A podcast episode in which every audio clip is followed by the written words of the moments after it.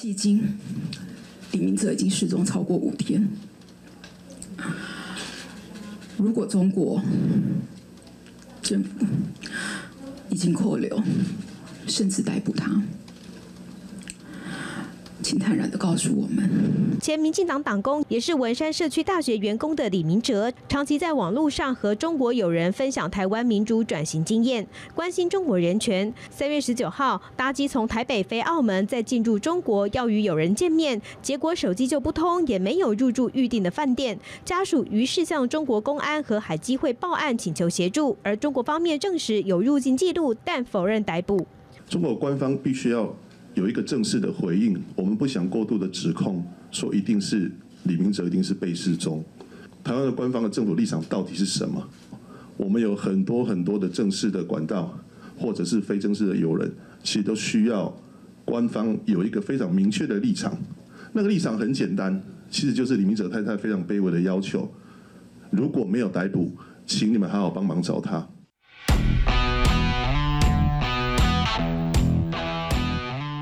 欢迎收看《灿烂时光会客室》，我是节目主持人管中祥。《灿烂时光会客室》是由公司新闻及中心 PN，还有公民行动影音记录资料库我们联合制播的网络视讯的节目。除了在脸书上面直播之外，我们有 YouTube 频道，也有 Podcast，所以你可以在我们的节目的这个直播的下方就可以看得到我们的 YouTube 频道跟这个 Podcast 的这个网址连接哦。呃，欢迎大家订阅我们的 Podcast 跟 YouTube 频道，可以随时的。收看收听我们的节目哦，那这个新冠肺炎又称武汉肺炎，这个疫情其实是不断的攀升哦，真的说实在，让人家非常的担心，非常的紧张哦。看到很多防疫人员站在第一线。呃，为了这个疫情，这个献出非常多自己的呃身体啊、心力啊、精神啊，其实看的是非常非常不舍。我们也恳请我们的观众朋友，真的能够呃自我保护，也尽量不要再去。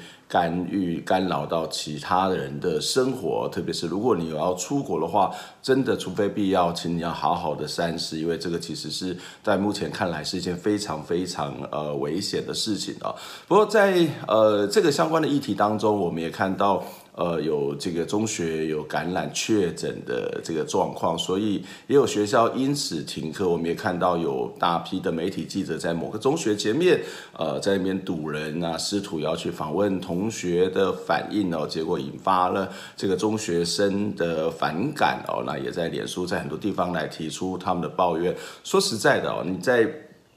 堵在这个学校的门口，你真的不太能够找到什么好的新闻。你大概会看到是大家的愤怒、忧伤，甚至你的新闻可能是这个，因为大家对你很不爽，然后来攻击你的这些画面。也许会有一些短暂的收视率，或者也许对你们来讲，这个成本是比较低的啊。但是也不要忘了，这样的一个报道的方式，其实是会对当事人、当事学校造成一些困扰哦，也会让你们的这个所谓的可信度，或者是在这个社会当中的公信力是越来越低，甚至造成更大的反感哦。呃，我真的建议媒体的这个所谓的主管们，真的不要再做这样的事情，不要再做指派这一种所谓的采访的这种这样的一个采访的地点跟采访的工作，除非你真的是很必要。那我我我真的很建议你们好好的把。这个所谓的媒体的功能、媒体的本质发挥出来，例如说监督政府。那我们的政府当然做的其实有很有声有色，也让人家觉得做得不错。可是它毕竟还有一些这个程序上面问题，也许有一些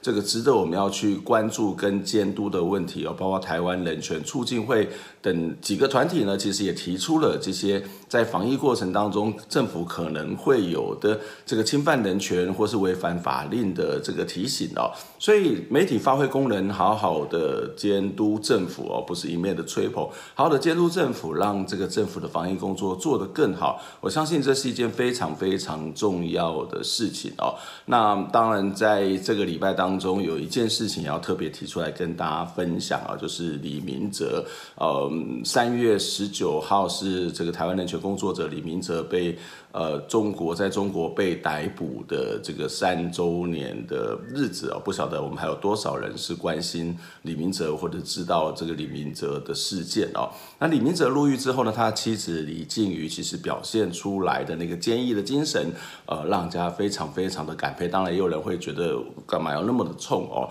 那不管如何哦，其实李明哲的妻子也展现出另外一种女性的这个非常重要的类型哦。那在过去这一两年当中，他其实也曾经多次到中国去探视李明哲，不过却在农历之前，这个。呃，李明哲呃却被因为啊，就因为一些不知名的理由，当然有人说是肺炎哈，所以呢就禁止了这个李金羽去探视，所以呃李金羽也再也不知道李明哲在中国的状况到底发生了什么事情，所以在三月十八号的那一天呢，李静瑜也就是李明哲的妻子也召开了记者会，他在这个记者会当中非常恳切的语重心长的说，我只要听到李明哲从遥远的牢里苦牢跟我讲一句说。我还活着，他其实就非常非常的满意了哦。我们来看一下这一则新闻的报道。我只要听到李明哲从遥远的苦牢跟我讲一句话，我还活着。目眶红红，后天甲中国政府困求，敢若希望会使确认红晒李明哲的状况。三月十九，就是台湾非政府组织工作者李明哲伫中国访日的三周年。李明哲的看守李静茹表示，最近一届去中国探监是今年一月初六，嘛就是过年之前，所来都无任何李明哲的消息。啊，那第二月份的面会，中国政府嘛因为防疫的关系，全面暂停受刑人的会面。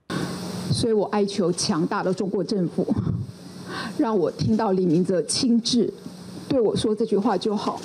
中国政府无温准亲身面会，李静茹表示，对媒体知影中国有几个监狱。发生受刑人感染确诊，真烦恼李明哲的状况。伊嘛有卡去关李明哲的赤山监狱，毋过监狱人员回应讲，家乐内底是无疫情。李静茹嘛恳求监狱的人员，和李明哲会当完成亲情电话申请证书，亲自给报平安。预防跟他申请，协助他申请，但呃，中国的远江的电信公司回复的技术理由叫做说，他无法集合李明哲的台胞证的的。的一个状态，所以就拒绝核发。但是我说过，这个叫技术性的理由。李静茹讲，李明哲自封关到单，一直无互允准卡亲情电话，因为中国的电信公司是采用实名制，伊无法度刻在伊身份为借口。拒绝替伊申请电话卡，不过李静茹最近嘛是共款有假开放亲情电话申请书到中国的赤山监狱，嘛请陆委会协助转达，希望中国政府会当早日互李明哲卡电话等于厝报平安。记者李定嘉基本台北报道。除了李明哲的妻子李静瑜在三月十八号召开记者会之外，三月十九号的当天。呃，包括很多团体所组成的李明哲救援大队呢，也召开记者会，呼吁中国政府应该要尽速的释放李明哲。而参加记者会的成员之一，人约盟的执行长黄宜碧，也在这个记者会里面说到了一句话，说如果李明哲只是为了说真话而被判刑的话，代表政府中国的政权是有谎言。堆砌而成的哦，我想中国的政权是由谎言堆砌而成。其实，在全世界各国，我当然应该是蛮多人都认同这样的一种呃说法哦。看到中国只要出事，就会不断的去这个掩盖真相，不论是看到六四，或者是很多这种所谓的敏感词，在中国的微博上面，在中国的传媒上面是被屏蔽的这种情形。甚至你也看到，我们之前跟大家谈到李文亮医师，其实呢，也不过是。呃，把这个真相说出来，但是其实也一样是被认罪哦。那这种害怕，这种所谓不断用谎言去堆砌的这个结果，其实也展现出自己对于所有的自己的政权没有信心，担心呃，如果一旦这个别人去戳破了他的这个谎言，去说出了真相，自己在政治的权利的维护上面可能会受到很大的冲击哦。这其实也是一种。非常非常脆弱、非常非常玻璃心的这种表现哦。而我们再回到李明哲的这个事情上面，而李明哲是在二零一七今年的三月十九号入境中国被失踪。三月二十九号呢，这个国台办证实了李明哲因为危害国家安全遭到拘留。五月份，中国正式以这个呃颠覆国家政权罪来逮捕他。同年的九月十一号，李明哲出庭。公公开审查这个受审的时候，他是公开认罪，我们这样把这个认罪去做一些挂号哦。那十一月二十八号，这个李明哲遭中国判刑五年，到现在为止都在中国入监服刑哦。所以我们来看一下，在呃十一月二十八号是前年的十一月二十八号这个判决当天，台湾社会的一些反应。前民进党党工李明哲被控犯下颠覆国家政权罪。根据中国大陆的颠覆国家政权罪，只要涉及实施颠覆国家政权、推翻社会主义制度者，积极参加者，处三年以上十年以下有期徒刑。熟悉中国法律的律师认为，李明哲被控宣传民主政治思想，就是意图推翻社会主义的中共政权。法院认定他积极参与。加上李明哲认罪，判五年，算是依法量刑。从台湾人民的角度来看，会觉得说这个可能是不过是言论自由的部分。为什么在中国大陆就认定它是一个颠覆国家政权的？在颠覆国家政权里面的一个考量的思维就是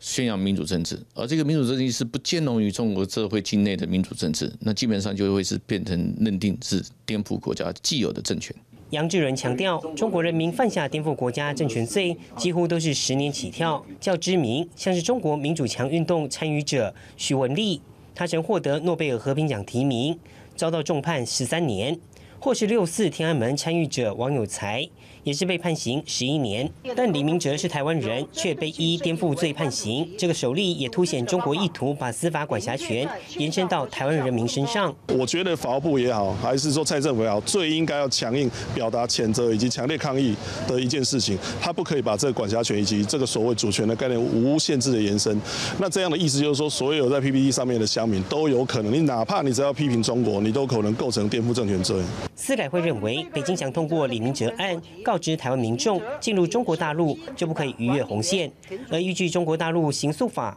除了立即执行的死刑案，检方可依法上诉，要求复核。杨志仁认为，李明哲不上诉，检方一般不会再上诉。再来，李明哲除非保外就医，就是要等到刑期执行二分之一，申请假释，才有出狱的机会。在这个记者会上，其实我们也看到这个呃，当时的司改会执行长高龙志先生，他其实也提出了一个非常重要的一个观点哦。他说：“我觉得法务部也好，或者蔡政府也好，应该要这个所谓的强硬态度去谴责哦，要强烈的抗议这一件事情，因为这件事情不是只有一个。”纯粹的这个是不是颠覆了中国政府的这样一个罪名罪嫌？事实上，这是中国的把台湾设视为它的这种管辖权、它的主权的一部分，而且这个观念是无限延伸的。所以，呃，以李明哲的这个例子来讲，他其实。呃，是在台湾在发在微博上面发讯一些讯息哦，在里面提到了呃中国民主、台湾民主化的，特别是台湾民主化的一些经验。但是，一旦他落地到了中国之后，他就被以这个危害国家安全等等的罪名遭到这个这个逮捕哦。那其实